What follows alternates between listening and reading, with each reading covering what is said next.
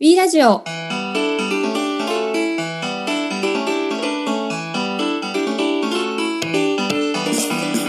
皆さんこんにちは。E-box カスタマーサクセスのひやきです。組織づくりにおいて大事な考え方であるエンゲージメントについてや組織チームづくりのヒントに関してお伝えする番組です。小さなことで良いので皆様の活動や行動のヒントになれば嬉しいです。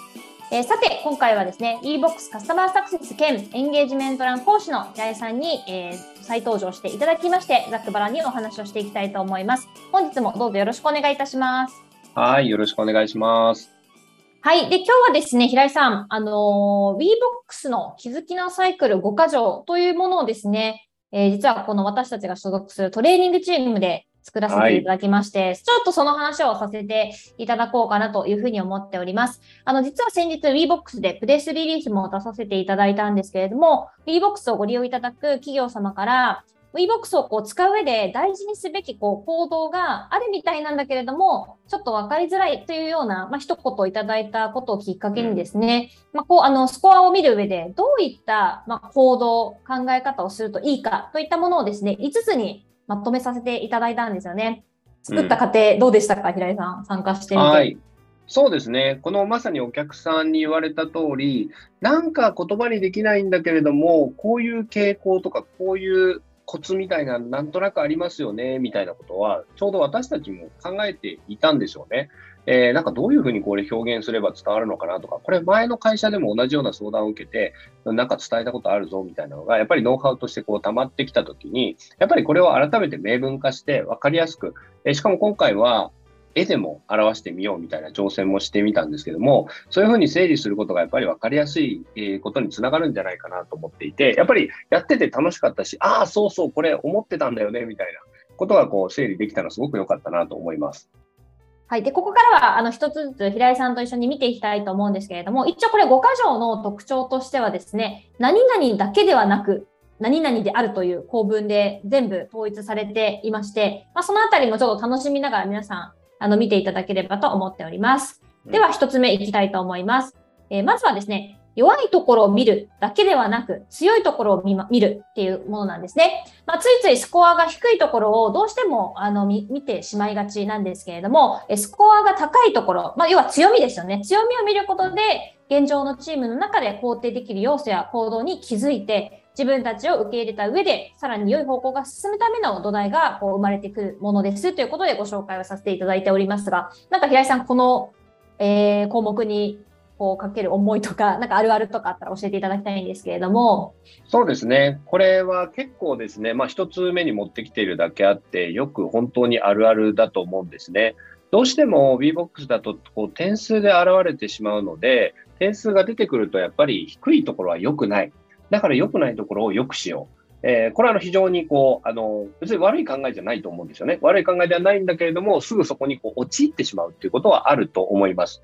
で、二つちょっとあるあるを紹介したいなと思うんですけど、一つ目は、こう、低いところに注目をしすぎたことによって、えー、みんなで話し合うときにテンションが下がるっていうあ あ確かに。ありますね。ありますね。はい。なんかあの、え、うちのチームってこんなに良くないんだとか、えー、うちのチームって全然ダメじゃんみたいな、なんかそういう感じになってしまうと、どうしても話が盛り上がらないので、えー、例えば、あの、私たちトレーニングチームでも、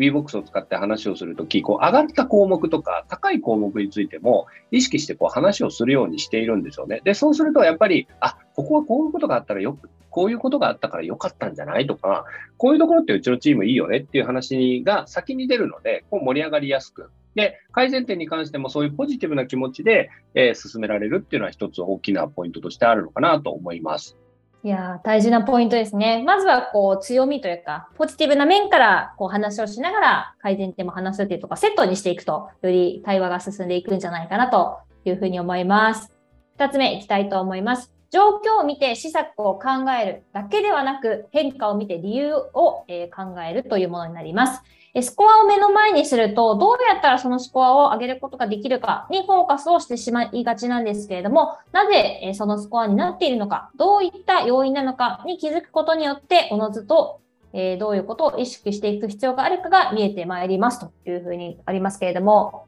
ここに関して平井さんいかがでしょうか？そうですね。これもあの非常によくある行動ですよね。やっぱり、あの、良くしたいという気持ちが前面に出てしまうと、これどうやったら良くなるんですか？どうやったら上げられるんですか？で、その上げるための施策、方法は何ですかっていうことを、すごくマネージャーさんからご質問としていただくことは多いですね。えー、で、えっと、もちろんそれがですね、偶然パチッと、えー、本当の問題に当てはまればいいんですけれども、でもそれはあくまで偶然であって、そのスコアが出てしまっている背景には、いろいろ込み入った問題であったりとか、個人の考えとかっていうのがあるわけですよね。なので、えっと、なんでこうなってしまっているんだろうかっていうことを、一旦立ち止まって冷静に考えていくと、実はそこにすごい大きなヒントが隠れているっていうことがあります。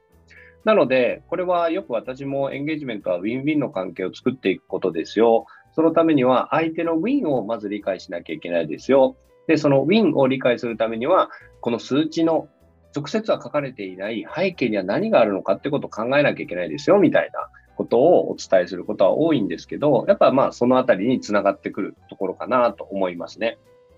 いや、私も注意しないと、結構やっぱりすぐこう手段とかハウの方に何とかしなきゃってこう気持ちが焦ってしまうんですけれども確かにこう理由を考えてそれをこうみんなで対話するだけでもなんか結果施策やんなくても状態良くなるっていうこともあったりするかと思うので結構この辺はすごくポイントになってきそうですね。まさにそうですね。なんか急がば回れというか、そういう感じだと思うんですけど、うん、えっ、と、急ぎ、急いで変えたいと思うんだったら思うほど、いっちゃんちょっと冷静になって立ち止まって、これなんでなんだろうなっていうところに目を向ける。なんかそんな姿勢がいいかなと思います。はい、ありがとうございます。ここはあくまでそのチームに起きている、まあ、状態とか心の状態だったりするので、まあ、そのあの出ているものに対して何が起きているかというところをぜひあの確認されていかれるとよりいいんじゃないかなというふうに思います。はい、では3つ目いきたいと思います。1人で分析をするだけではなく、みんなで対話をするです。えー、スコアを分析すると全て理解できるような錯覚に陥りますけれども、えー、データからはメンバーの感情、思いは見えてまいりません。えー、分析に頼りすぎず、時にはメンバーと対話することでデータから見えなかった気づきが生まれますということで、これ結構お客様の中であるあるですよね。あるあるですね。やっぱりこう数値が見えて、特にこう WeBox の UI とかを見てると、なんか分析できそうとか、うん、えー、そしてあのこの分析の仕方を教えてくださいみたいな、そういう話をいただきます。で、もちろん、あの、スコアを分析することが悪いわけではないですし、おそらく、あの、初めの第一歩としては、まずはマネージャーさんが自分のチームを見て、えー、いろんな項目を眺めてみて、あ、ここはこうなんじゃないかな、ここはこうなんじゃないかなっていう、ご自身の仮説を考えること自体は、すごくいいことだと思うんですね。ただ、あの、それでずっと自分なりの仮説で突っ走ってしまって、やっぱりあるあるとしてあるのは、あなたのステレオタイプ、あつまり、えっと、自分が思っていた偏った考え方によって、実はその仮説間違ってるんだよっていうことに対して気づけないっていうことがやっぱりあるんですよね。で、えっと、それはやっぱり一人の視点っていうのは、別にそれはマネージャーがいいと、いいとか、いいマネージャーだからとか、悪いマネージャーだからとか、そういう話ではなくて、シンプルに視点がどうしても狭くなってしまうっていうことがあるっていうことを、ちょっと一旦落ち着いて考えてみて、えー、そうなると、メンバーと話をして、A さんはこう思うのか。あ、B さんからはそう見えるんだ。C さんからは、あ、そんな風にも見えるのかっていう風に対話を、えー、含めてやった方が、実は分析、同じ分析でも分析のこう深さだったりとか、そこから見えてくるものっていうのはどんどん変わってくるんですよね。なので、えっと、やっぱり一人だけの考え方ではなくて、いろんな人に話を聞いてみて、あ、そういうこと思ってたんだよねっていうものを取り入れた方が、より精度の高い、えー、分析や、えー、より精度の高いなんか対話みたいなものができるんじゃないかなというふうに思ってます。いやこの話を聞いてて思うのが結構やっぱり仮説っていう言葉を使うと確からしさを求めがちなんですけどやっぱチーム作りとかこういうまエンゲージメントの活動っていうのはなんかその幅というかいろんな人の主観の幅が結構後々のアクションとか施策に効くみたいなところはあるかと思うので、ぜひですね、ちょっとこう、お一人だけで分析で、うーってこう、時間かけちゃってる方はですね、一回ちょっとみんなと話してみるということをやるだけでも、全然発見違ってくると思うので、ぜひやっていただきたいなというふうに思っております。では続いて4つ目いきたいと思います。え行動を増やすだけでなく、見方を増やすです。えー、足りない要素があると行動を増やすことだけで改善しようという思考に陥りやすいですが、え時には見方を増やすことで、自身でも気づかなかった仕事のやりがいや達成感などを得られますということになりますが、いかがでしょうか？はい。これもあのよくありますね。さっきのやつとも少しあの関わる部分はあるんですけれども、やっぱりこう行動をこう増やしていくことによって改善しよう、何か新しいチャレンジをしなきゃとかですね、新しい取り組みをしなきゃっていう話に割とこうやっぱりなりがち。なんですけれども、えー、まあ、エンゲージメントランのクラスでいうと、例えば、ジョブクラフティングとかっていうものっていうのは、別に何か施策をするではなくて、今やっている仕事を別の角度から眺めてみたらどう見えるかな、えー、っていう話だと思うんですよね。例えば、いつもやっているテレアポっていう仕事が全然やりがいないなと思っていたとしても、いや、でもそのテレアポをすることによって、お客さんのニーズを同時にこう聞いて、えー、その市場調査にも関わってるんだよっていうことを気づくことができたり、えー、例えばこれは私も実体験としてあるんですけど、えー、テレアポっていうのは非常非常にこう数値を取りやすくて、何件やって、えー、何件うまくいったとかっていうものを、えー、非単位で数値を見ながら改善する、つまり PDCA をこう回しやすいわけですよね。非常に実は成長感が感じやすい、えー、まあ、行動だったりします。で、ということは、そのテラアポの中にも非常にこう成長というものに対する、えー、まあ、ヒントみたいなのが隠れてるんだよってことに気づいたときに、あれ？このテレアポすごいやりがいあるじゃんとか、あ、なんか今日は、えっ、ー、と10%も受注率が変わったぞみたいなところでの達成感を得やすかったりとか、そういうものは実は何か施策をしたんじゃなくて、ものの見方が変わったっていうことになるわけですね。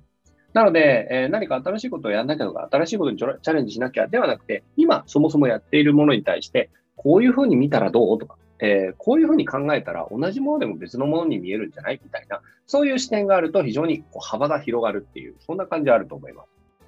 はい、ありがとうございます。どうしてもお客様の中で、こう、やっぱ行動をとにかく増やそうというので、なんかこう考えすぎちゃって、新しいアクション思いつきませんなんて相談もいただくんですけど、実は見方を増やすと、結果的にそれがエンゲージメントに返ってくるっていうこともありますもんね。そうですね。あの、もし行動を増やして、エンゲージメントが上がるんだとすると、私よく言うんですけど、じゃあ90点のチームって実際存在するんですけど、90点のチームってもうエンゲージメントを上げるためにですね、逆に忙しいっていう話になっちゃうじゃないですか。はいはい、つまり行動を増やさないと点数が上がらないんだとしたら、うん、90点まで上げるためにはどんどん行動が増えていくみたいな。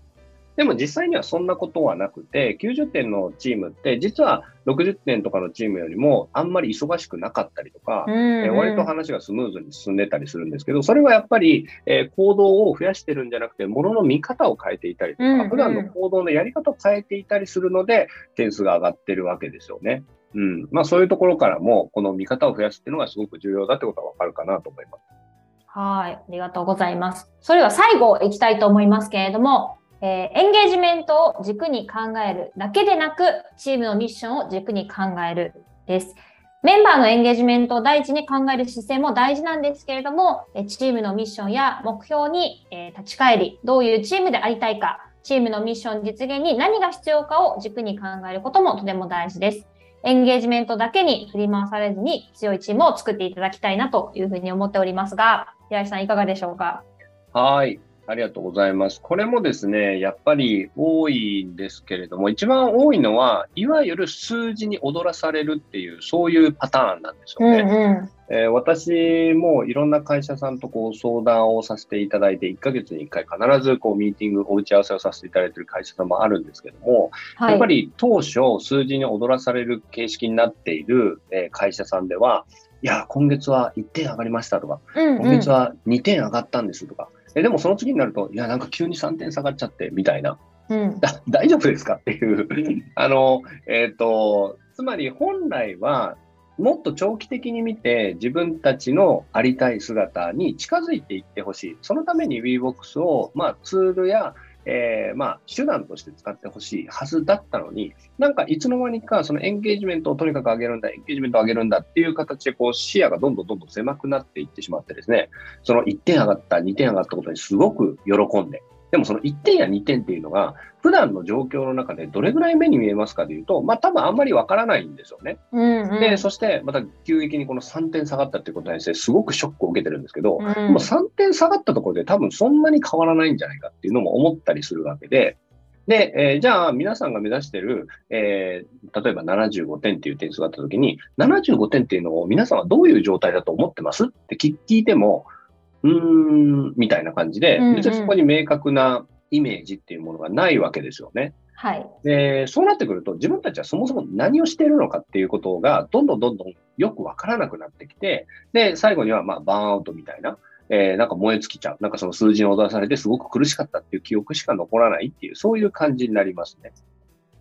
だから、まずはやっぱりよく、まあ、エンゲージメントランのクラスとかでも、えー、ありたい姿を考えましょうねとか、どうなりたいんですかとかっていうことを口酸っぱくこうお話しすることはありますけれども、やっぱりそれを忘れずに、それが成し遂げられたとき、結果的に80点になってるよねとか、えー、こういう言葉が本当に実現できて、みんなもこういう状態になってるよねって言ったとき、うんって言ってたとき、自然と数値が、えー、例えば85点だったとか、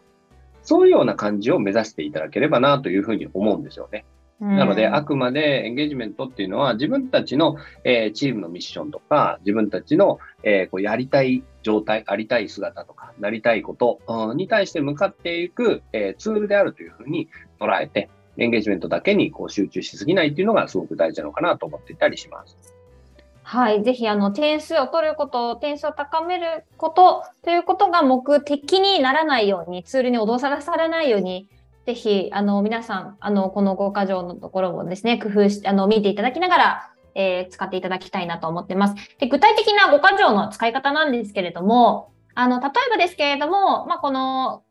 絵で一緒に表現もさせていただいているので、WeBox を見る際にこの5箇条を意識しながら見ていただいたりですとか、あとはこう WeBox を見て一緒に見ているメンバーの方同士で5箇条についても話していただいていいと思うんですよね。まあ、自分らしい言い回しに変えていただいたりとか、場合によってはこういうものもあるんじゃないか、なんてことも増やしていただいてもいいかと思いますので、ぜひ自分たちが使いやすいようにですね、あの、まあこう基本となるこう5箇条になるんですけれども、こちらをぜひ有効活用していただきたいなというふうに思っております。最後に平井さん何かもし皆さんへのメッセージといいますか、作り手としての思いがあればお伝えしていただきたいんですけど、いかがでしょうか？はい、そうですね。まあ、ちょっとあの、自分たちで言うのも手前味噌ではあるんですけれども、自分たちはこう、えー、何年かかけて貯めてきた、えー、考えっていうものを、まあ、すごくこう、短い言葉でうまくまとめられたなというふうに思っているんでしょうね。で、まあ、5個っていう数なんで、そんなにめちゃくちゃたくさんあるわけでもないですし、書いてる内容は比較的、こう、端的な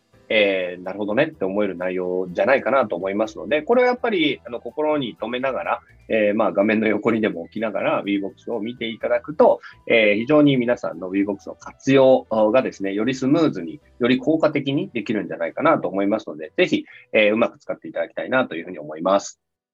はい。ということで皆さんいかがでしたでしょうか？はい。あのー、ちなみに WeBox ではノート、Twitter、Facebook でも発信を行っております。最新情報を知りたい方についてはですね、ぜひフォローの方お願いいたします。本日も平井さん、ありがとうございました。はい、ありがとうございました。はい、次回も w ラジオをお楽しみください。それでは、さようなら。さようなら。